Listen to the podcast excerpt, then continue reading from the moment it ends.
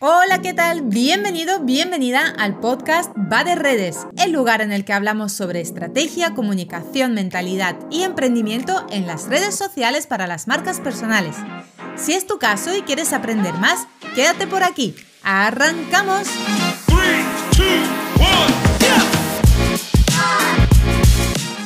Hola, ¿qué tal? Feliz comienzo de semana y de mes. Arrancamos este mes de agosto juntos, aquí algunos currando, otros disfrutando, o por lo menos eso espero. Pero bueno, hoy es lunes de preguntas y respuestas, así que vamos al lío con lo que tenemos esta semana por aquí. En primer lugar tenemos a Bea, que es coach emocional y hace unos meses decidió emprender y trabajar su marca personal en redes sociales. Me dejó esta pregunta en el sticker de Instagram y hoy he decidido traérmela aquí para responderle. Bueno, la pregunta de Bea. ¿Por dónde empezar a trabajar una marca personal en redes sociales? Primero, Bea, hola, muchas gracias por tu pregunta. Para no volverte loca con la elección de las redes sociales, yo te recomiendo personalmente que sigas estos tres pasos que a mí siempre me han servido muchísimo. Uno, cojo todas las redes sociales y las ordeno según el tamaño de público objetivo mío en el que tiene presencia en cada una de ellas. Me refiero, normalmente las personas solemos tener presencia en más de una red social y tu público probablemente también. Así que ordena las redes sociales por la cantidad de público objetivo tuyo que hay en cada una de ellas. En segundo lugar, elige aquella con la que más cómoda te sientas tú creando contenido. Porque es importante estar bien en las redes y hacer contenido desde el disfrute, no desde la frustración. Y por último, ten en cuenta que también debe encajar con tu estrategia de imagen y de negocio. Por ejemplo, si la mayoría de mi público objetivo está en TikTok, pero a mí no me gusta crear contenido de TikTok y me agobia y no sé qué puedo hacer, pues ya esto no nos sirve.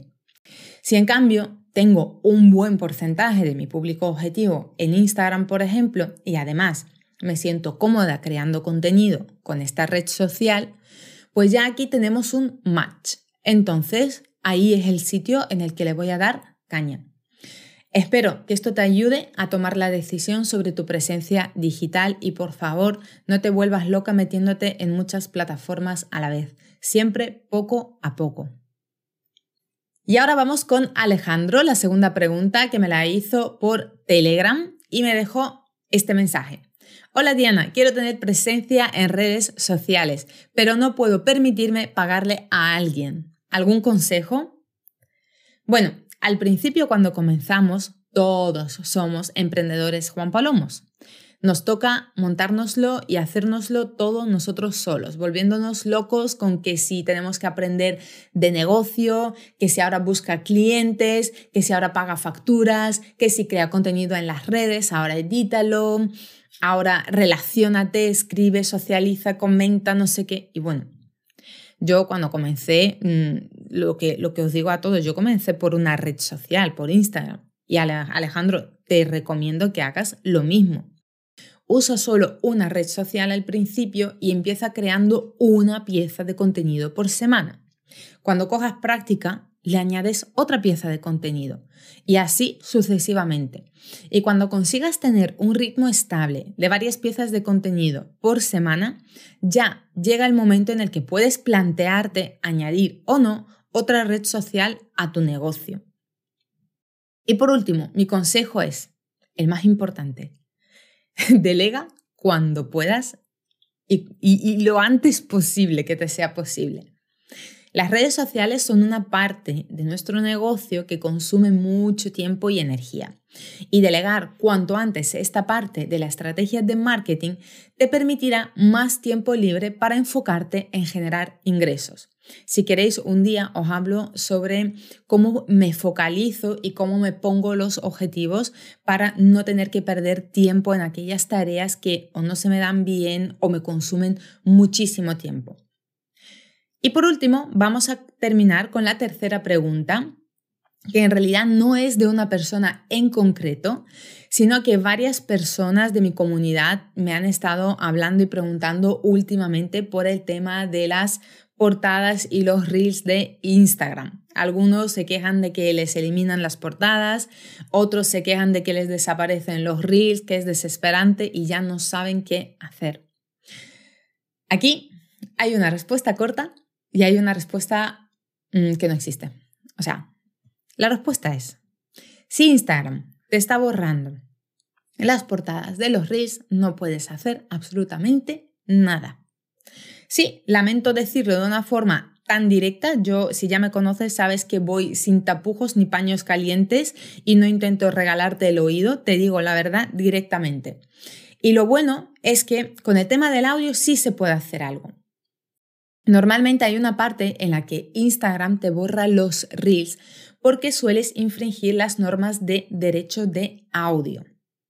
Aquí probablemente no has utilizado una canción de la biblioteca de Instagram, sino que sin querer has cogido y has añadido a tu reel un audio que alguien subió de manera externa. Instagram ha detectado esto y ha borrado tu reel porque mm, infringía las normas de derecho de autor.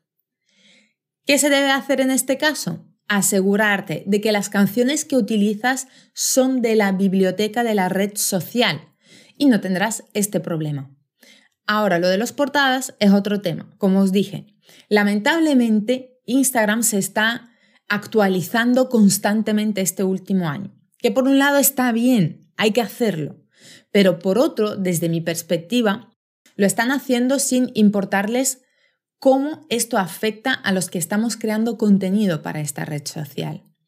Todas estas actualizaciones que hace la aplicación están dando problemas constantemente y todos los que no entienden mucho de redes entran en pánico cuando ocurre algo así. Lo último que me ha pasado a mí, por ejemplo, es no poder escuchar los audios y no poder entrar en la aplicación. No sé si ya os lo he dicho. Yo utilizo una aplicación espejo a través de la cual consigo entrar en Instagram. Y es muy frustrante de verdad porque me tengo que comer, cada, cada vez que quiero entrar en Instagram, me tengo que comer todos los anuncios de la app gratuita esta de espejo. De ahí que últimamente le planteo a todo el mundo que viene a mí queriendo tener presencia en Instagram lo siguiente. ¿Hay otra red social que pueda formar parte de tu estrategia y sustituir Instagram? Por lo menos de momento. Ahí te dejo tú también que reflexiones con esta pregunta y también podemos comentarla más a fondo en mi canal privado de Telegram si te apetece. Te dejo el enlace aquí en las notas del programa para que puedas entrar y nos vemos mañana con la sección de consejos de la semana. Chao, chao. Nada más y nada menos por hoy. Gracias por estar al otro lado y si te ha gustado, dale 5 estrellas al podcast para ayudarme a crear más contenido como este. Nos vemos también en Instagram donde puedes encontrarme como arroba hola Diana Marín. Un besazo enorme, hasta mañana, chao chao.